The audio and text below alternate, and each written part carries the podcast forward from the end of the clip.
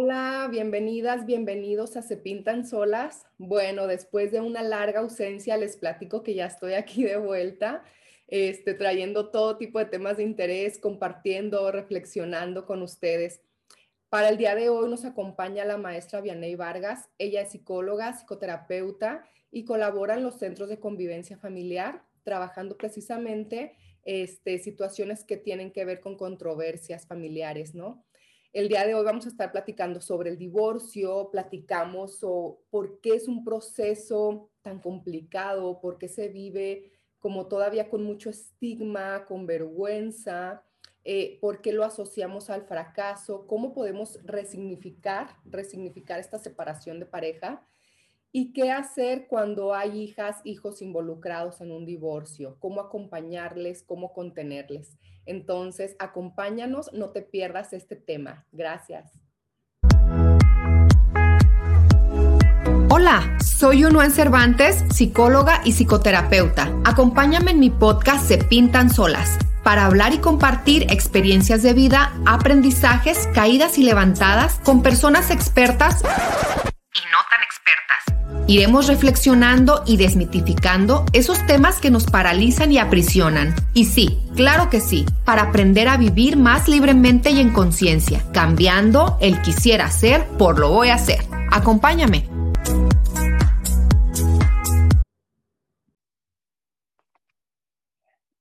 Hola, bienvenidas, bienvenidos a Se Pintan Solas.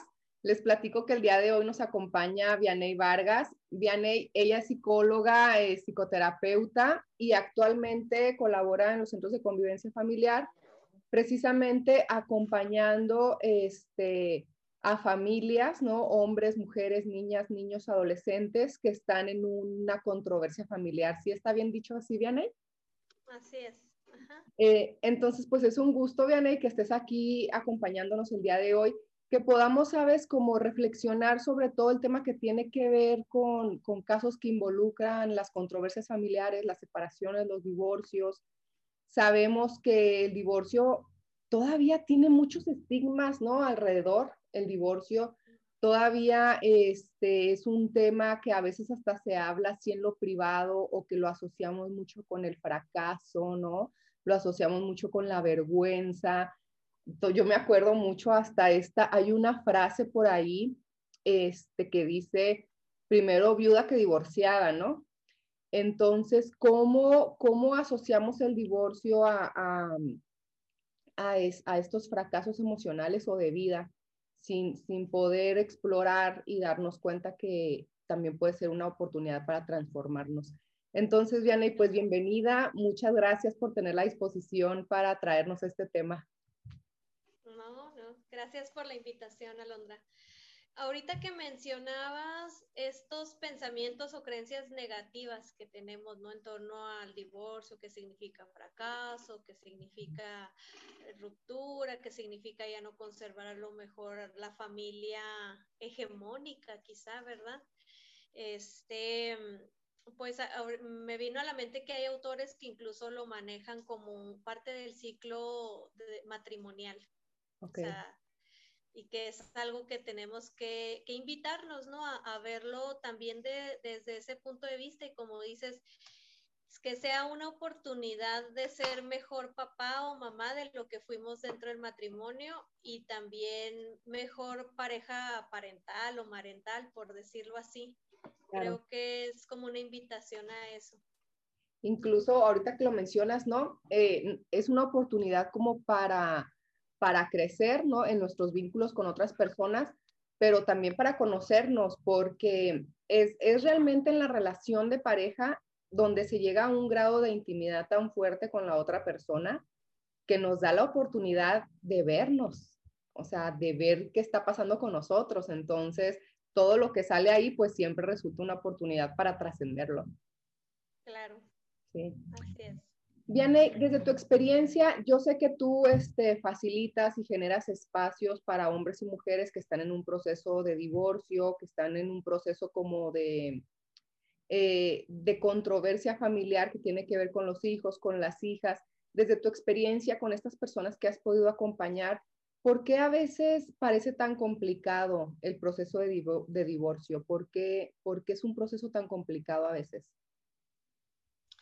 Mira, considero que tiene mucho que ver esto que mencionamos desde el inicio, este estigma y eh, pues toda, o sea, realmente las personas cuando, cuando deciden separarse, pues a veces no es desde, desde es algo que ya a lo mejor eh, trabaja en terapia, este, muchas de las veces es porque ya es una situación muy conflictuada y que lejos de negociar o de eh, generar estrategias para un divorcio colaborativo, porque pues realmente a veces no tenemos los recursos este, o no tenemos los conocimientos, ¿verdad? De que esto se pudiera llegar a dar, eh, vamos escalando en el conflicto hasta llegar como a, estos niveles en donde ya este, hay un nivel de conflicto pues muy acentuado y que realmente me tengo que ver en la necesidad de espacios de este contexto judicial, por ejemplo. Y este, eso muchas de las veces complejiza aún más las situaciones va siendo como una bolita de nieve que va creciendo y sin darnos cuenta, algo que es interesante como compartirles, Alondra, es que también el conflicto en el divorcio viene siendo esta parte de mantenerme unida a, a, la otra persona. Entonces hay como duelos o procesos de duelo estancados. Y, y, hay mucha resistencia a eso, ¿no? A procesar el dolor, asimilar psicológicamente que ya no soy parte eh, de la vida diaria de la otra persona eh, y, a veces esto nos lleva a tener conductas como desplazar a, los hijos o, o, dejar de ver a las hijas y a los hijos y entonces es más como una batalla por el poder o como estar en una situación también de codependencia este, en la que estoy pendiente de lo que hace la otra persona, este, con quién anda ahora, estoy obstaculizando a lo mejor la relación con de hijos, hijas con papá o mamá, o estoy este, incluso pues también triangulando, ¿no? Y, y exponiendo a, a estos hijos estas hijas en una situación de que tengan que elegir o de conflicto de lealtades evidentemente pues es necesario tener este para, o sea, los hijos se, van a ver en esta necesidad de elegir, porque a quien nos gusta estar como en medio, ¿no? Y no siempre se elige porque, o sea, a veces la creencia a lo mejor del progenitor que genera esto es de que es que me quiere más a mí o este, le llevo ventaja pues no muchas de las veces es porque a lo mejor es el progenitor más vulnerable, ¿no? O quien no se puede hacer cargo de sí. A veces en los grupos de adolescentes que acompaño, sobre todo, me he topado con este tipo de comentarios. Es que yo elegí quedarme con mi papá o este o viceversa porque pues él, este, él no podía, ¿no? Él no podía hacerse cargo y, nos daba pendiente y, resulta ser que luego pues se generaron ahí situaciones de maltrato más que de protección y de cuidado porque efectivamente a lo mejor este progenitor pues no sabía hacerse cargo de su situación emocional por no asimilar eh, esta, esta situación del divorcio. Claro, porque eh, al final de cuentas, cuando nos unimos a una pareja, ¿no? Depositamos, depositamos expectativas, ¿no? Primero depositamos expectativas en la otra persona y nos empezamos a generar expectativas de estas relaciones de pareja o de cómo va a ser mi relación de pareja, ¿no? Entonces, pienso que también, eh, no sé, Vianney, tú desde tu experiencia, eh, es tan, se vuelve tan, tan, tan complicadas estas separaciones, primero porque es una persona este, que amaste, ¿no? Es una persona que elegiste eh, esperando que sea una persona que hayamos elegido, ¿no? Es una persona que elegimos para compartir nuestra vida, con quien en algún momento se compartieron sueños, metas, expectativas, con quien en algún momento a lo mejor hasta nos sentamos y creamos un proyecto de vida, ¿no? Sin embargo, al ver todo esto como en, miles de piezas, este, qué complicado es eh, asociar el divorcio, como lo decíamos en un inicio, con un fracaso o, con, algo con lo que yo fallé también, ¿no? Y hay muchísimas personas que les es complicado recuperarse después de un divorcio, ¿no? Incluso eh, personas que son estigmatizadas porque son divorciadas, ¿no? Entonces, como dices tú, eh, y hay veces, ¿no? Que a lo mejor el amor ya no nos une, pero sí nos une el conflicto. Y entonces desde ahí nos seguimos relacionando desde el conflicto, como que se vuelve nuestra dinámica, ¿no? En la, en la relación. Este, el conflicto, ya desde ahí es, este, se genera todo lo demás, pero también viene como cuando hay hijos, cuando hay hijas, todo lo que estos niños y niñas están aprendiendo en una relación donde lo que predomina es el conflicto, ¿no? Porque en su caso también estarían aprendiendo que esa es la norma, ¿no? Que así así se llevan las relaciones, así es la forma correcta de llevar una relación. Que así se lleva y algo también bien importante, que mis necesidades pues quedan desplazadas, o sea, no son importantes, no debieran de ser tan importantes como el, eh, este, en los niños y las niñas hay esta tendencia a hacerse responsables, ¿no? Eh, por naturaleza o algo innato, eh, todos los seres humanos aprendemos a cuidar. Y eso es algo que, en la niñez está muy, muy sensible, ¿no? Si vemos a papá o a mamá mal, pues nos los queremos cuidar, realmente les queremos proteger, eh, queremos que estén bien, pero debiera de ser al revés. Y, y, es ahí donde el conflicto pues desvía toda esta mirada a estas necesidades tan básicas a veces de, de cuidado, de afecto, este, en las que, como bien dices, es, mis necesidades están desplazadas o no son tan importantes.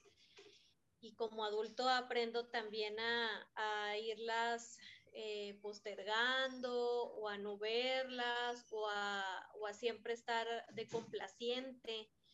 Eh, eh, hay una actitud complaciente hacia los demás con constancia y no vemos que a veces eso proviene desde esta situación y además de que, como bien dices tú, el conflicto también aprendo a hacerlo parte de mi vida, aprendo que, que eso es cómo se resuelven las cosas o que así son las relaciones. Exacto. También. Exacto. No, no vi otra cosa, ¿no? Entonces lo que, pues obviamente, este, si no lo tenemos consciente o claro, vamos a, a repetir invariablemente, ¿no? Exacto. Y se repite pues una historia dolorosa nuevamente. Claro, hasta que, aprenda otra cosa, pues. Exacto. Nos involucramos en relaciones en donde nos hagan recordar otra vez esta parte y no establezcamos límites. Eh, así.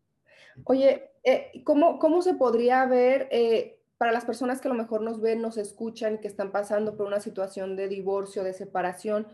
¿Cómo podríamos diferenciar el divorcio colaborativo a un divorcio destructivo?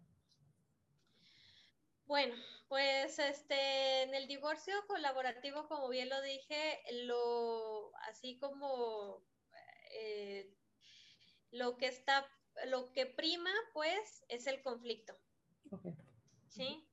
Eh, no hay tampoco límites claros.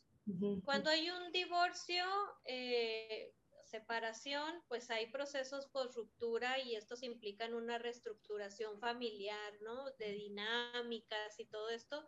Y esto nos hace nuevamente como replantear qué límites necesitan establecerse.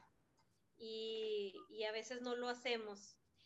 Eh, hay procesos de duelo estancado, como lo dije hace un momento. Este, también hay como poco reconocimiento de la responsabilidad. Esto que tú mencionas en un inicio de hacernos responsables o de que pudiera ser una oportunidad para, para autoobservarnos, para conocernos más, eh, muchas veces es algo que no se da y que no sucede. Entonces, este, pues, ¿qué, ¿qué, hacemos cuando estamos desde el, desde el otro punto? Pues culpabilizar, ¿no? Que la otra persona es la responsable de, de, mi situación o de cómo estamos ahorita. Y no hay una asimilación de que, pues, de cierta manera yo también colaboré con esta con este divorcio o con esta ruptura. Eh, ¿Qué otras cosas hay? Pues que a veces no se tiene, hay, una, hay un comportamiento de defensividad constante. en el que estoy siempre a la defensiva y entonces pues desde ahí ni la otra persona puede entrar y ni yo puedo entrar a establecer algún acuerdo, algún tipo de una comunicación que nos lleve a una negociación. Entonces no hay como una intención o un interés muy real por, por resolver, pues. Y viene siendo mucho esta parte de, de, la asimilación que les decía ahorita, o de que eh, qué va a pasar cuando se resuelva el conflicto, mm, qué va a pasar cuando ya establezcamos acuerdos. Y a veces es, no sabemos, hasta a veces no sabemos qué va a pasar con nuestra vida después de eso. Exacto. Y, y nos da miedo y por ello seguimos postergando el conflicto, Vianey. Claro, Qué fuerte. Este, eh, entonces es como, como esta parte, ¿no? Tener, tener muy claro también que una separación, un divorcio, va a traer consigo que yo sea capaz de flexibilizarme, ¿no? Porque si hay hijos de por medio, hay hijas de por medio, creamos un patrimonio, este, yo necesito flexibilizarme, ¿no? ¿Por qué? Porque se van a compartir a los hijos, se van a compartir los tiempos, se van a dividir los bienes. Este, entonces, la importancia de negociar, ¿no? De no estar siempre en una misma postura. Exacto. de, tener una postura pues resolutiva. Claro, sí, por supuesto. Es que a veces es como absurdo, pero luego nos enfocamos más en tener la razón que en resolver, pues. Claro. Eh, y a quién no le gusta tener la razón, Vianey, ¿verdad? Este, a quién si nos preguntamos, perdón que te interrumpa, ¿de qué me sirve tener la razón? O sea, pues es como, eh, este, para que es como reconocimiento, o es para liberarme de mis culpas, o es como para qué. Exactamente. Y eso es una actitud que no resuelve siempre, pues. Exacto. Y, y, a, lo mejor es como, como poner en una balanza, ¿no? Eh, o quiero tener la razón o empiezo a trabajar en mi salud mental. Exacto. Claro. Sí. Por supuesto. Sí, porque esto de mantener la razón pues viene siendo parte de lo mismo como una batalla por el poder. Exactamente. Eh, este, y habla, entrándole un poquito al tema de los hijos, de las hijas, eh, ahorita hablabas un, poco, tocabas un poco esta parte. ¿Cómo podemos saber cómo, cómo se ven, cómo se ven, y las niñas, los niños que están atrapados en el conflicto de su madre y de su padre, de sus padres? ¿Cómo se ven estos niños? Bueno, pues se ven eh, con una actitud complaciente algunas veces, eh, con con algunas, eh, a lo mejor puede ser que en la escuela o en este, pues su conducta, ¿no? Que pueda ser este, otra a la, a la usual. Em, a veces este, lo manejan con rebeldía y eso es sano, pero otras veces es como desde mucho desde la sumisión y desde, desde este cambio de roles en el que en vez de que tú me cuides o me protejas o, te hagas cargo de mis necesidades, eh, de satisfacer esas necesidades, pues hago yo lo contrario, ¿no? Entonces, como también hay desde lo sistémico suceden cambios, em, desde este conflicto pues de lealtades, en el que yo me hago cargo este, de uno de los progenitores porque yo sé que, que mi mamá a lo mejor va a estar bien, por mencionar un ejemplo, ¿no? que ella siempre la veo, que ella está estable o que ella está conforme. y a veces pues es la peor decisión. Este, em, porque eso va generando todavía aún más secuelas eh, en esta situación con este progenitor, ¿no? Oye, incluso... Y más conflictos.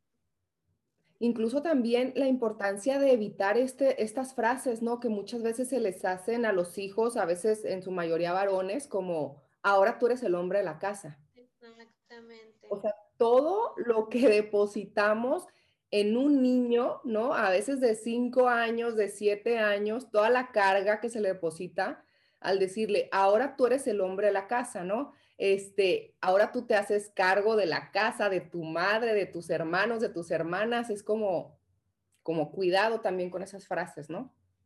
Sí, claro. Exacto. Eh, y, precisamente eh, porque, pues, les añadimos una responsabilidad que no les toca. Exacto. Y también, eh, y hay que tener claro, ¿no? que los hijos, las hijas, siempre van a ver a sus padres como su madre y como su padre, ¿no?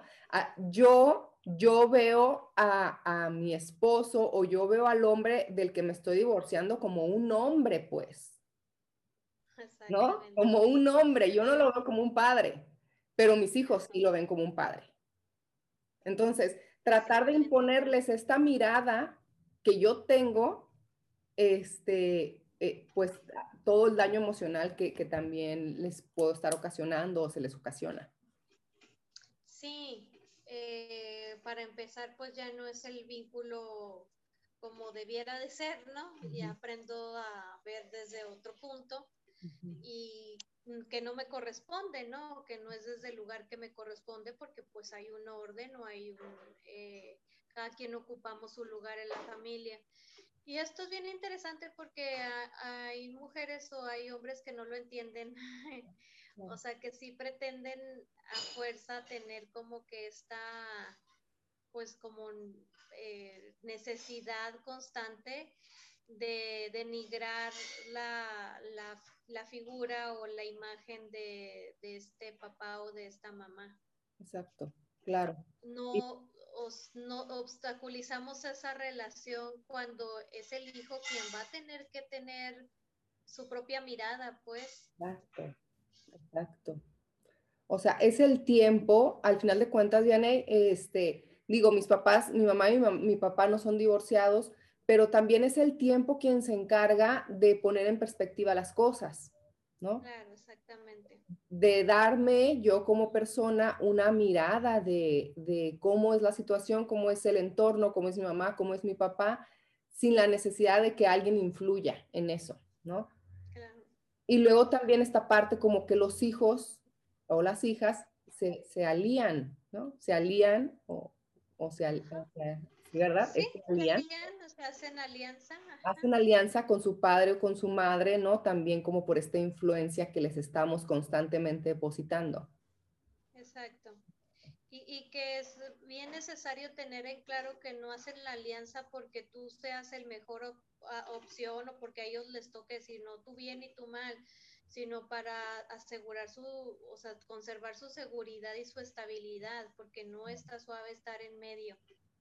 O sea, entonces de un lado me tengo que hacer para poderme relajar y por lo regular pues lo voy a hacer por muchas eh, muchas necesidades, a lo mejor desde mi necesidad de proteger, de que esté bien mi papá o mi mamá, o desde que quién me puede proteger, también desde esta seguridad que, que requiero, pero no necesariamente es porque a ti te quiero más que al otro, o sea, porque para los hijos e hijas eh, ambos son importantes, pues.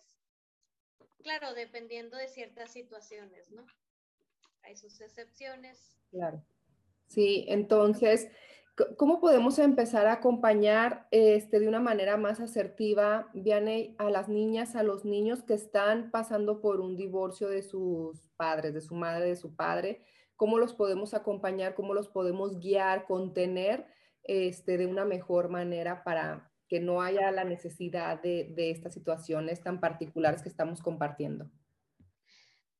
Bueno, pues mantener una mirada hacia las hijas y hacia los hijos implica eh, muchas de las veces tener en cuenta qué información tienen con respecto a la situación, brindarle eh, los detalles que pueda asimilar según su edad, eh, según su desarrollo, su madurez.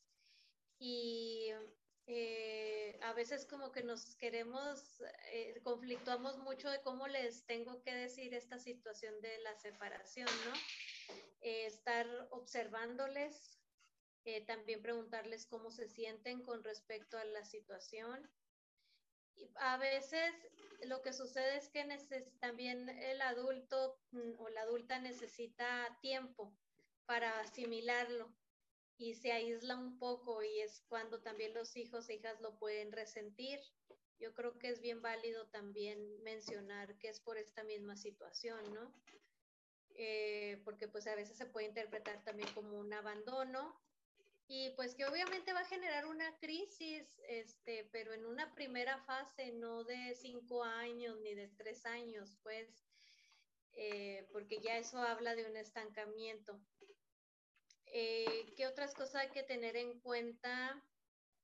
Pues de que necesitan eh, seguir siendo niñas y niños, este, ir anticipándoles algunas nuevas dinámicas que se piensan hacer, eh, como por ejemplo vas a cambiar de escuela o vamos a irnos a vivir a casa de la abuelita o ahora tu mamá va a ir, va a vivir acá o van a hacer así las convivencias anticiparles la información, ¿no? Que luego también creo que de repente es más bien se van adaptando conforme vamos haciendo, en vez de también verbalizárselos y hablarles y, platicarles esto.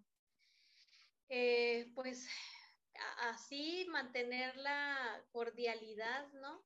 De que las, el conflicto a lo mejor y lo podemos tener en una primera fase, como bien dije ahorita, pero no de por vida y, eh, y que si es en esa primera fase, saber separar, ¿no?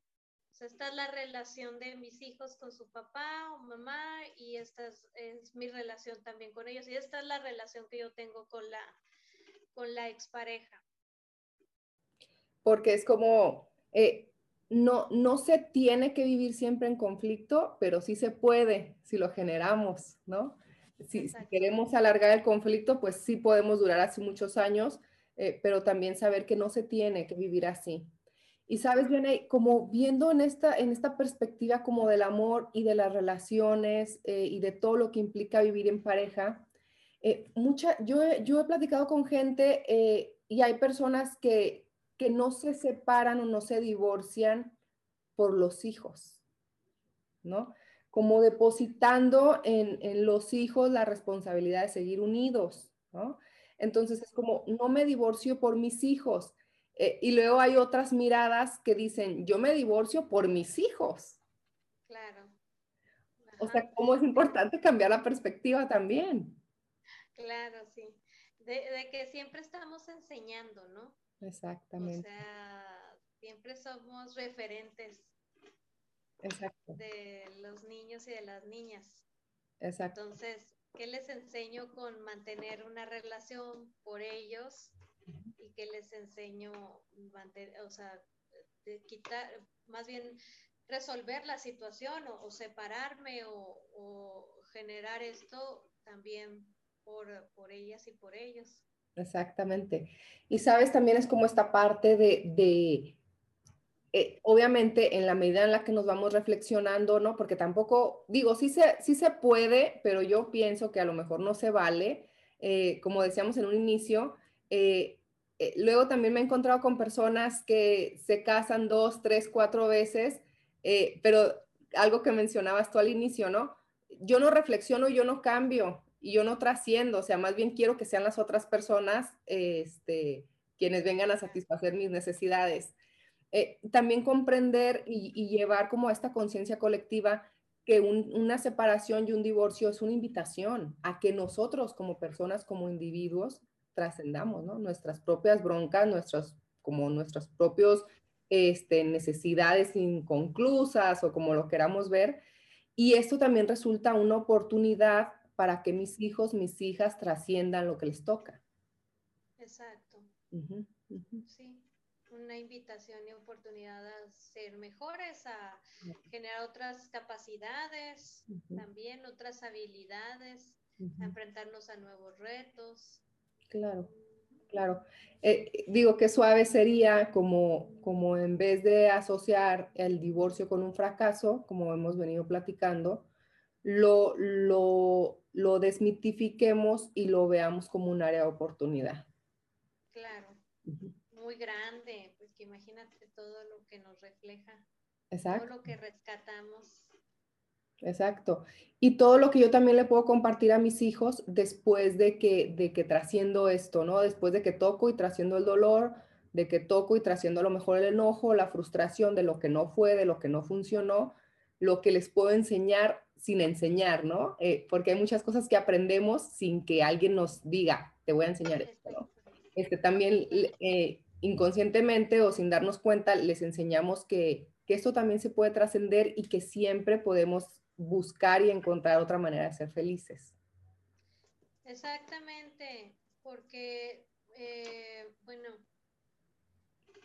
considero que también dentro de, estas necesidades que, que, generamos con las hijas y, bueno, que, que podemos ver, pues está esta, ¿no? O sea, a lo mejor iba a haber un desbalance inicial, pero está el bienestar, también del papá, de la mamá y, no olvidarnos que somos ese sostén.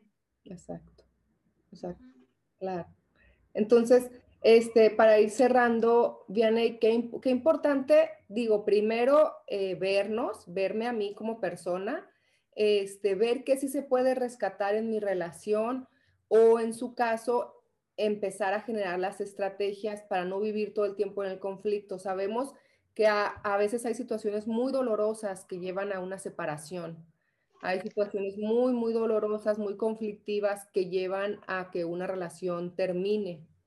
Este, sin embargo, también ese dolor no, nos permite este, trascender. Al final de cuentas, todo nos permite crecer. Y en la medida que lo toquemos, este, vamos a estar sumando en nuestras vidas y en las vidas de, otras personas eh, que vienen detrás de nosotros también. Este, ¿Con qué crees que es importante? ¿Qué más crees que es importante abonar al tema, Dianey? Eh, bueno, esto que, me, que, me, comentabas de desmitificar esta idea que también generamos en las niñas y los niños, ¿no? De que ellos necesitan a su papá y a su mamá juntos. Este, es que el divorcio destruye familias y que entendamos que no es el divorcio, ¿verdad? O sea, muchas veces es la violencia que se vive dentro de ella u otras eh, condiciones y comportamientos que tienen una solución y que a veces esa solución pues resulta ser que es la separación y que sobre todo es una invitación a la colaboración. O sea, divorcio no es igual a dividir como a lo mejor lo hemos entendido y, está tan incrustado en, nuestra sociedad, ¿no? Sino también, también es colaborar desde otro punto, ya no en, en la misma casa, pero este, sigue siendo colaborar, que no se nos olvide, y es generar corresponsabilidad, porque luego es todo lo hace mal a otra persona y empezamos a invalidar. Entonces también hay una invitación, Alondra, que, a que tratemos de ver a la otra persona eh, como, como alguien que nos puede sumar, o sea, a lo mejor y a veces yo entiendo que hay situaciones, se me vino a la mente esta escena de, de la película de historia de un matrimonio, en donde hay una catarsis y que puedes desearle todo el mal a la otra persona, pero pues si nos movemos de lugar y de perspectiva en donde a ver cómo me puede colaborar, porque pues también la crianza es cansada y que la crianza este, nos, incluye a ambos. Eh, pues desde ahí también este, a lo mejor tiene estas áreas de oportunidad, pero tiene estas otras en las que me puede colaborar y no olvidarnos de esas, porque si nos olvidamos y queremos que las cosas sean perfectas o sean como yo las consigo y como yo quiero que sean. Entonces, bueno, es una oportunidad, o sea, si a lo mejor esa actitud también mantuve durante la relación matrimonial, pues es una oportunidad para, pues resulta ser que ahora sí a lo mejor y me muevo de lugar y veo tus eh, habilidades o capacidades que también pueden enriquecer, ¿no? Y eso también va liberando el estrés y va liberando tensión familiar. Porque es como otra vez volver al tema, porque al final de cuentas, Viane, es como, eh, es que importante esto que compartes, porque cuando hay conflicto estamos todo el tiempo en la parte negativa. Y si es cierto, si me empiezo a relajar y me permito otra vez ver las cualidades, las habilidades, las capacidades que vi en esa persona en un inicio de la relación, me relajo, baja el conflicto y puedo empezar a confiar y colaborar. Exactamente. Entonces, pues ahí está la invitación, ¿no? Primero a entrarle a lo propio, este, a flexibilizarnos, hacernos responsable de lo que nos toca y, dejar este, de, colaborar en esta parte a lo mejor negativa de tener a los hijos en, en medio, ¿no? En medio del conflicto. Abonándole un poquito más a esta idea de, tener, de tenerles en este estira y afloje del conflicto, quisiera mencionar algo que, que con frecuencia escucho o sea, si el hijo o la hija no quiere convivir conmigo o es un domingo y quiere estar en pijamas o lo que sea, o tiene otras necesidades, ¿no? Porque también hay veces que no les escuchamos y es, es que te toca hoy la convivencia conmigo. Eh, empezamos a asumir o a ser responsables a la otra parte, es que la otra parte no quiere. Y yo ahí siempre les detengo un poquito y les digo, bueno, y te has ¿Has volteado a ver qué necesidad es la que está manifestando tu hijo tu hija? Que nos vayamos a eso, a acercarnos más, porque eh, de otra manera siguen en el conflicto y, no, eso no resuelve, ¿no? Es muy diferente a, ver y qué es lo que está pasando y respetarles y también entender. Es que ahorita no es su necesidad también pasar tiempo conmigo y está bien, no es que no me quiera, no es que le hayan metido ideas, o sea, es su necesidad. y, empezar a confiar, ¿sabes? También eh, empezar a confiar en el vínculo que yo construyo con mis hijos y con mis hijas, ¿no? Empezar a confiar que me vengo a lo mejor relacionando desde la autenticidad, desde una comunicación eh, asertiva, con una apertura emocional entonces, confiar en que eso también va a dar sus frutos en mi relación con ellas y con ellos.